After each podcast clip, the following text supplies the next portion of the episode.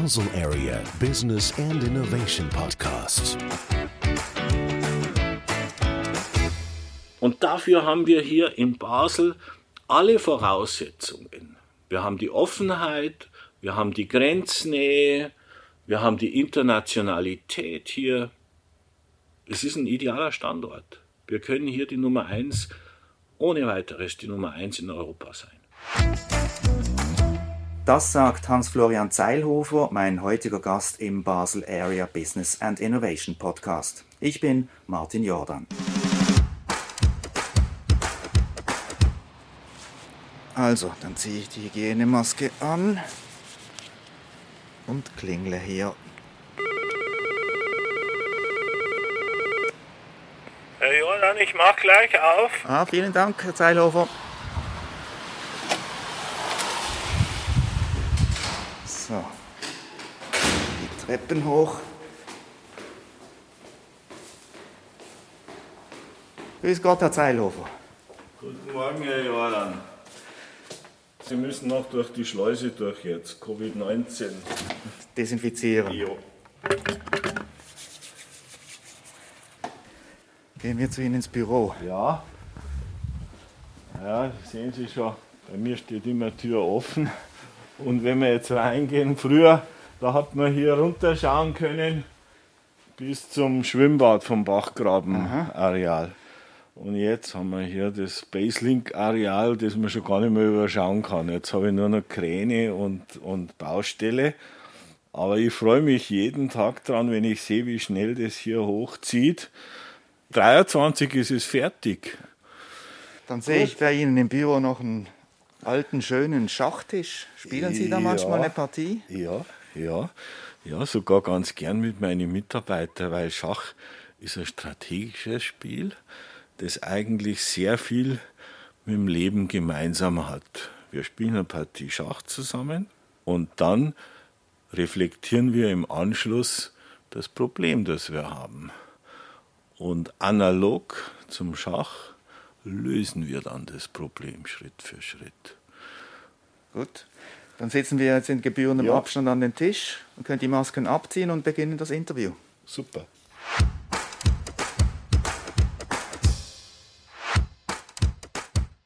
Hans-Florian Zeilhofer hat in Freising in Oberbayern das Gymnasium besucht und anschließend in München Humanmedizin, Zahnmedizin und Philosophie studiert. Nachher war er als Professor an der Universität im rumänischen Klausenburg, an der Technischen Universität München und an einem Forschungsinstitut in Bonn tätig. 2002 kam er dann als Professor an die Universität Basel und wurde gleichzeitig Chefarzt der Klinik für Mund-, Kiefer- und Gesichtschirurgie am Universitätsspital Basel.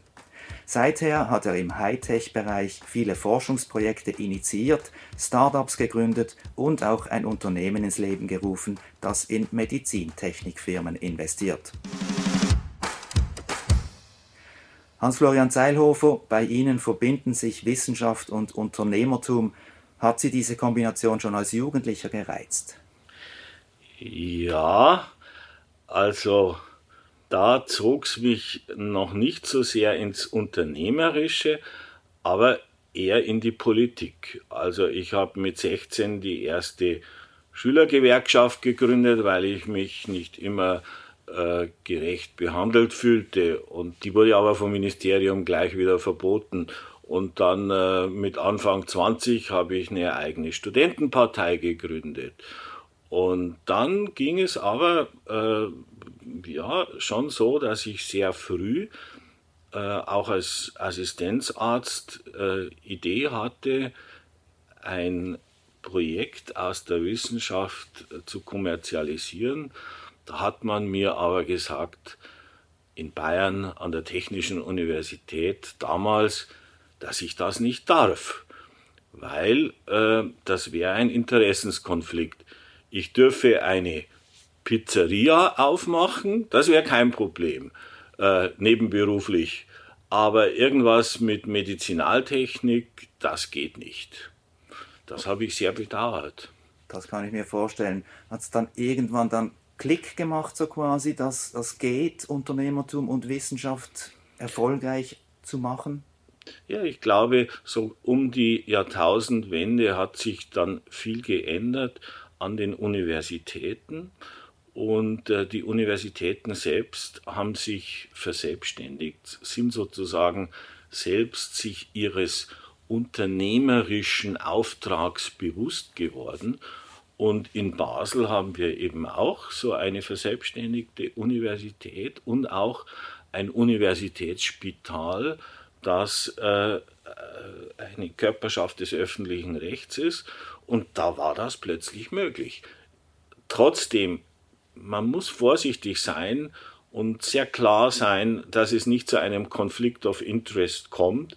Denn wenn ich zum Beispiel etwas Neues entwickle, möchte ich ja gerne, dass das an meiner Klinik auch äh, durchgeführt wird.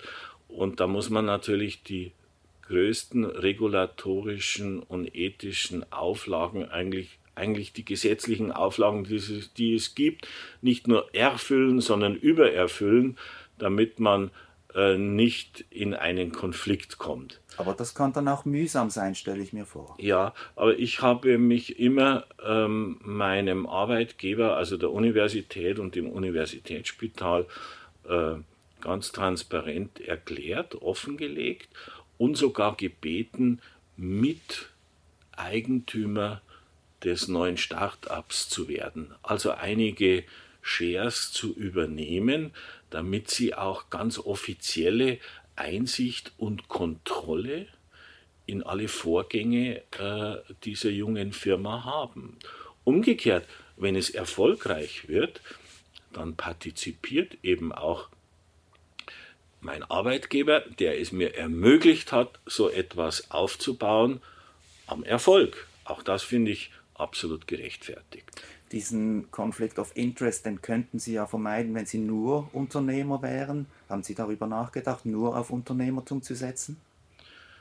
Darüber habe ich sehr lange nachgedacht und ich habe es verworfen. Ich stelle diese Frage auch sehr kritisch immer meinen äh, jungen Kollegen, die sich damit äh, tragen, ein Start-up zu gründen. Ähm, denn es gibt zwei Überlegungen. Das eine ist, man ist 20 Jahre und länger, hat man an Ausbildung gebraucht, um in eine Position zu kommen, wo man innovativ sein kann, wo man in der Lage ist, aus der Forschung heraus ein Start-up zu gründen, wo man wo man das Bedürfnis, den Drang hat, dass man die Forschung in ein innovatives Produkt, in eine Kommerzialisierung überführt, wo man weiß, dass die Gesellschaft, dass die Patienten, in meinem Fall als Arzt, dieses Produkt brauchen. Wenn man weiß, dass es, dass es sogar die Medizin oder, oder Fachgebiete in der Medizin von Grund auf verändern wird dann muss man das machen. Aber man hat nicht nur ein Projekt, sondern man hat mit der Zeit mehrere Projekte, die man gerne ermöglichen will, kommerzialisieren will. Das ist der eine Aspekt.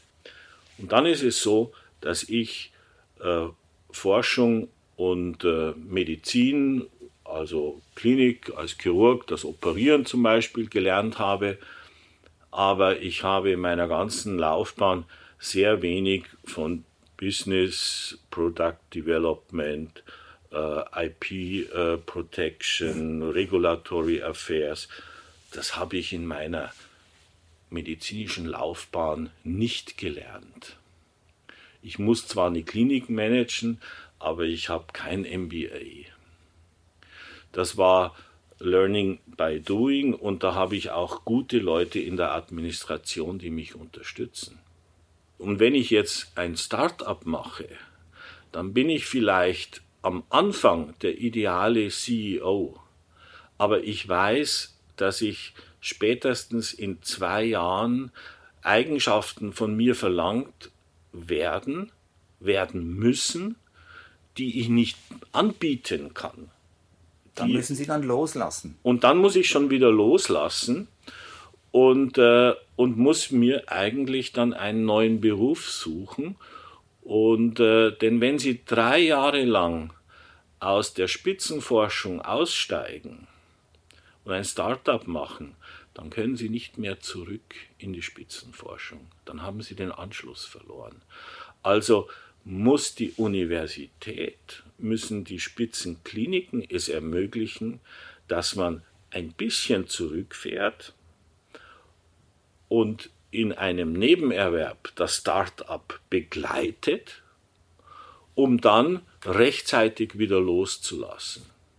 Und dann vielleicht sogar noch in der Form eines Verwaltungsrats im strategischen Management das Start-up weiter begleiten kann und damit äh, die Verbindung zwischen Forschung, Klinik und Unternehmertum, Start-up-Entwicklung miteinander befruchten und miteinander ständig in Synergien äh, verschalten kann. Das ist, denke ich, viel besser, wenn man, wenn man diesen Weg wählt. Den habe ich gewählt und, und ich meine, das war gut so. Ich würde ihn wieder so wählen. Sie haben gesagt, im richtigen Moment loslassen. Wann ist denn der beste Zeitpunkt, dass man da wieder einen Schritt zurück tut? Ja, ich glaube, das muss man spüren. Ähm, das ist vielleicht etwas, was man so im Spiel, wie Sie mich vorher im Schachspiel zum Schachspiel gefragt haben, einüben muss. Äh, dafür gibt es keine Rezepte. Äh, ein erfolgreiches Unternehmen, ein erfolgreiches Start-up äh, kann heute nur im, im Team erfolgreich sein. Das sind nicht mehr Einzelgänger. Es sind Persönlichkeiten gefragt, aber sie müssen auch im Team hervorragend funktionieren können. Das ist gar nicht so leicht. Ja. Einerseits will man Leadership und auf der anderen Seite will man äh, perfektes Teamworking. Und äh, Alpha-Charakter äh, und Teamwork, das ist nicht so ganz einfach miteinander äh, immer konkurrent zu bringen. Aber ich denke, das ist sehr, sehr wichtig. Wo, wo, wo schauen Sie denn da drauf, wenn Sie ein Team zusammensetzen? Was sind da Ihre Überlegungen? Ich führe mit jedem Einzelnen lange Gespräche und schaue, wo seine Stärken und seine Schwächen sind. Äh, da gehen wir ganz offen miteinander um und dann versuche ich, die Schwächen der einen Person mit den Stärken einer anderen Person äh, auszugleichen und äh, vice versa. Also das funktioniert ganz gut. So stützen wir uns gegenseitig.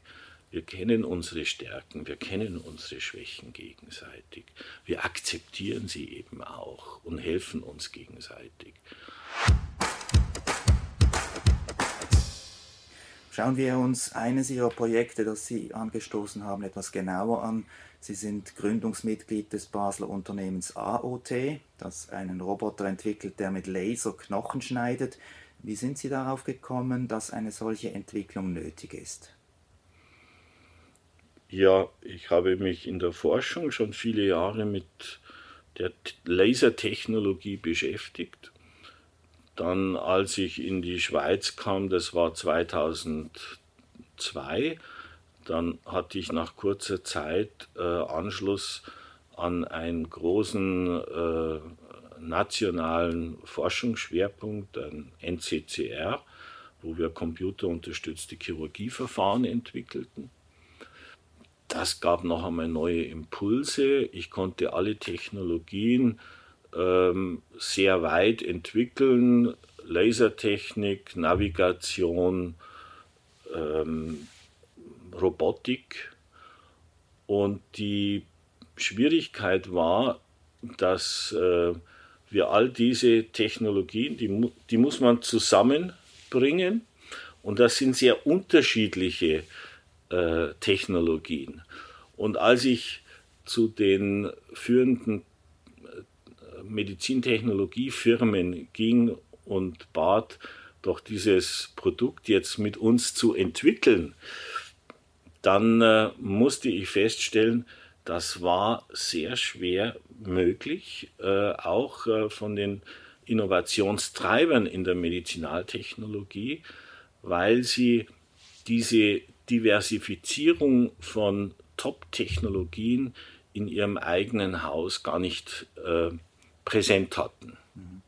Und sie sagten mir, wir sind kein, wir sind Maschinenhersteller, aber kein, keine Softwareentwicklungsschmiede. Äh, wir sind äh, keine Robotikfirma. Äh, du brauchst aber alles. Also bitte, wir unterstützen dich, ähm, mach aber die eigene Firma, mach den Start-up äh, und lass uns in Kontakt bleiben. Und dann kam noch ein Glücksfall dazu. Also wir wären immer noch heute irgendwo an einem Detail am Forschen, wenn ich nicht eine Patientin gehabt hätte, deren Vater Laserphysiker war. Und äh, der sagte, nachdem die Operation an, bei seiner Tochter gut verlaufen war, jetzt habt ihr so viel Technologie äh, für, die, für die Planung, weil das Mädchen hat ein neues Gesicht bekommen äh, nach ihrer Erkrankung. Äh, aber jetzt habt ihr das toll geplant, auch toll umgesetzt, aber ihr habt mit Hammer und Meißel und mit der Säge gearbeitet. Es wird mir als Vater übel, wenn ich sehe, wie, wie mit welchen groben Instrumenten ihr da äh, gearbeitet habt. Äh, wieso haben Sie nicht einen Laser genommen? Und dann sagte ich ihm, also, da kommen Sie mir aber jetzt an den richtigen. Seit 20 Jahren forschen wir daran. Und dann habe ich ihm gezeigt, wo wir stehen. Und dann sagte er mir, ich habe gerade aus der Novartis, höre und staune, aus der Novartis eine Firma ausgegründet, bis zum Exit gebracht, äh, mit einer ähnlichen Technologie. Ich habe für Sie die richtige Laserquelle. Und äh, da können Sie extrem verbessern. Und dann habe ich ihm gesagt, das glaube ich nicht, dass Sie mir das, was ich im Moment in einem Kleiderschrank habe, den ich leider aber in dieser Größe nicht in den OP stellen kann, nun in einem kleinen 10 mal 10 Zentimeter großen Kästchen machen können. Und dann hat es mir gezeigt und dann habe ich, als ich sah, bin auf dem auf dem Weg habe ich noch beim Metzger eine Beinscheibe gekauft und es noch schnell ausprobiert. Und es hat funktioniert. Also da muss man spontan sein. Und dann habe ich gesagt, jetzt müssen wir eine Firma gründen, weil jetzt sind wir soweit. Jetzt können wir das kommerzialisieren. Und dann machte er mit. Und äh, leider ist er Anfang dieses Jahr an einem tragischen Unfall äh, verstorben in der Freizeit auf Sardinien. Sehr, sehr schade. Großartiger Mensch. Und so haben wir gemeinsam das entwickelt. Ähm, Alfredo, ich, äh, noch äh, zwei andere Kollegen, ein junger Mediziner, ein äh, Robotikingenieur. und äh, heute haben wir äh, das Produkt bereits in der klinischen Studie gehabt und jetzt warten wir im Moment auf die Zulassung von der Swissmedic. Und dann, was, was ist das für ein Potenzial, das da ausgeschöpft werden könnte? Ja, das wird, das ist jetzt meine felsenfeste Überzeugung, sonst hätte ich das nicht durchgestanden, das wird die Chirurgie verändern. Wir können nämlich jetzt Knochen schneiden ohne ihn irgendwie schwer zu beschädigen, ohne irgendwelche Nebeneffekte, in einer beliebigen Schnittgeometrie. Und das ist das Disruptive, das ist das, was wirklich alles entscheidend ändert. Ich bin nicht mehr mit der Säge gerade Schnitte äh, von Punkt A nach Punkt B. Wissen Sie, äh, das, was mir mein Werkzeug vorgibt, das prägt auch mein Denken. Jetzt kann ich plötzlich eine Sinuskurve machen, jetzt kann ich beliebige dreidimensionale äh, Schnitte durchführen und damit, ähm, ja, nehmen Sie den Schreiner, wenn der eine Schublade macht, dann hat er diese Schwalbenschwanzverzinkung. Wenn ich das mache bei einem Knochen, dann zum Beispiel das Brustbein aufmache und wieder zu, dann kann ich das einfach wieder zusammenstecken. Dann brauche ich gar keine Platten und Schrauben mehr, um das zu verbinden. Ja, es gibt mir eine völlig neue Möglichkeiten äh, an die Hand und jedem Chirurgen, dem ich das zeige, der sagt, ach, da könnte ich jetzt das noch machen und das noch machen und das. Also jeder findet für sich sofort, wenn er kreativ ist, neue Operationsverfahren, entwickelt vollkommen neue Operationsverfahren. Und das denke ich, da bricht ein neues Zeitalter an in der Chirurgie und das konnten wir hier in Basel auf den Weg bringen. Seit 18 Jahren wohnen und arbeiten Sie nun in Basel. Gehe ich richtig in der Annahme, dass Sie das angetroffen haben, was Sie sich erhofft hatten, als Sie hierher kamen?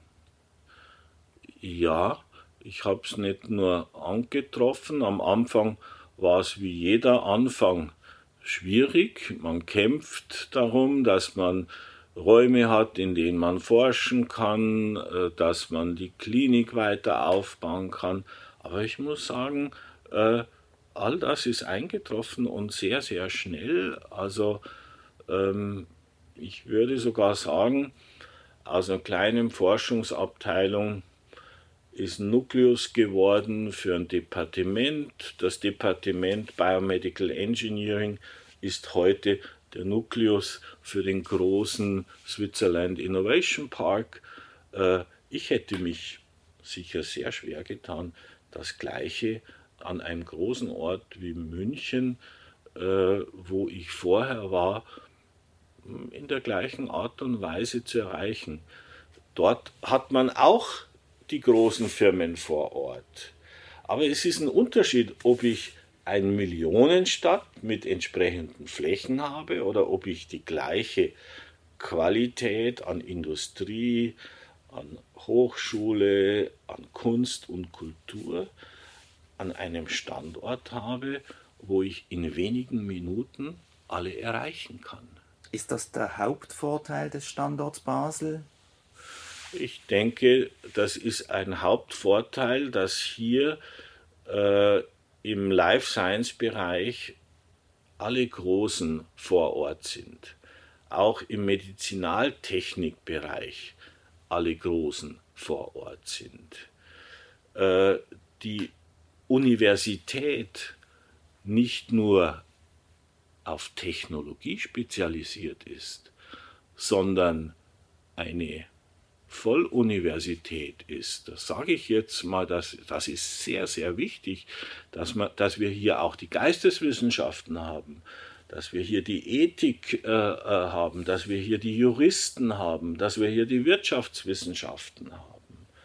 Äh, es braucht, um Innovation zu entwickeln und zu treiben, eben alle, die ganze Gesellschaft, äh, die ganze Wissenschaft, alle Wissenschaften in, in ihrer Diversifikation nicht nur Einzelne, nicht nur den Techniktreiber, nicht nur die Mathematik und Informatik, nicht nur die Medizin.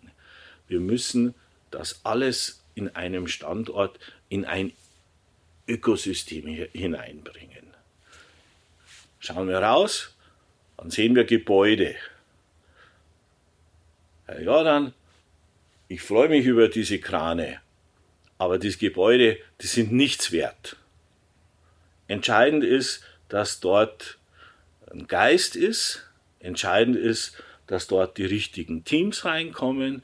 Entscheidend ist, dass dort ein Ökosystem entsteht. Ein Innovationsökosystem. Das muss es sein. Und dafür haben wir hier in Basel alle Voraussetzungen. Wir haben die Offenheit, wir haben die Grenznähe, wir haben die Internationalität hier, es ist ein idealer Standort. Wir können hier die Nummer eins ohne weiteres die Nummer eins in Europa sein.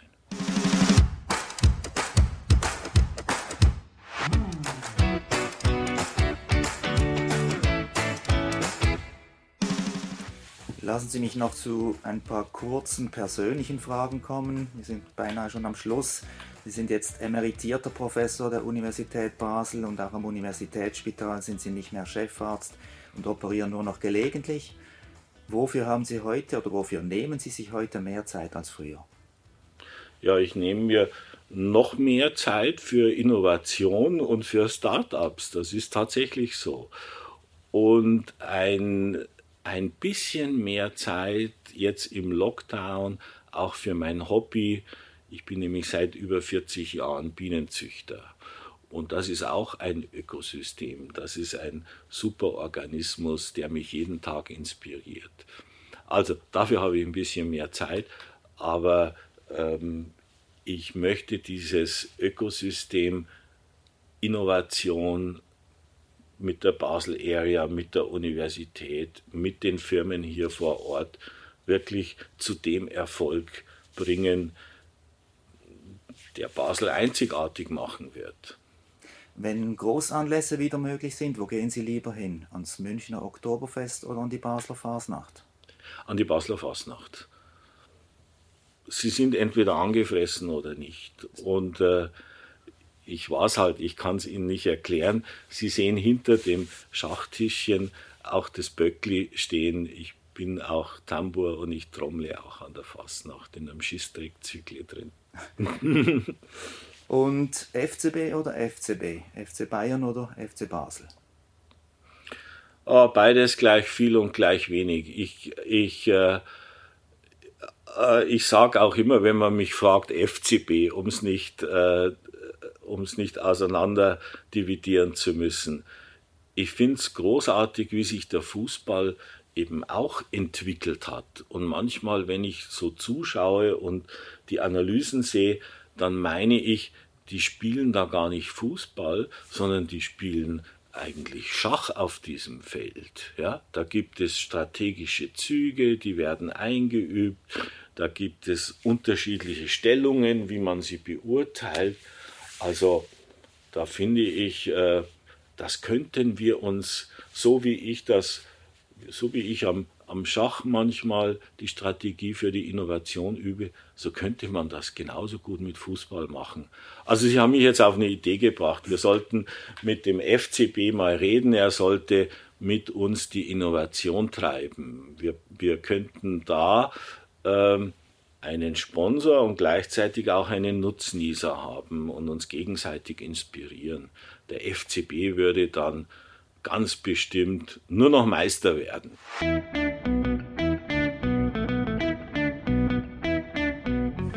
Ganz zum Schluss möchte ich Sie noch bitten, einen Satz zu vervollständigen. Ich wünsche mir für die Zukunft der Basel Area, dass nicht nur ein Ökosystem, sondern mehrere Ökosysteme entstehen in dieser Area ich wünsche mir für die Zukunft von Basel Area, dass sie groß denken, nämlich eine Greater Basel Area sehen. Wenn wir hier in die Richtung rüber sehen, dann ist hier nicht nur das Baselink-Areal, sondern gleich nebenan Frankreich. Ich wünsche mir, dass die Basel Area diese Regionen, Baselstadt, Baselland, Kanton Jura, diesen Switzerland Innovation Park Basel Area, diese drei Kantone, die sind, die tragen das mit, die bringen das zum Leben und das ist für die, das habe ich inzwischen auch gespürt, mehr als nur Wirtschaftsförderung. Die haben gespürt, dass das diese Region verändern wird und, und, und einzigartig weiterentwickeln wird. Hans-Florian Seilhofer, vielen Dank für das Gespräch. An dieser Stelle noch der Hinweis, dass es auch eine englische Version dieses Interviews gibt. Dort erfahren Sie zusätzlich noch etwas über die Kindheit von Hans-Florian Zeilhofer. Sie können den Basel Area Business and Innovation Podcast auf Ihrer bevorzugten Plattform abonnieren, zum Beispiel auf Spotify, Apple Podcast, Deezer oder Google Play. Und Sie finden den Podcast natürlich auch auf unserer Webseite baselarea.swiss.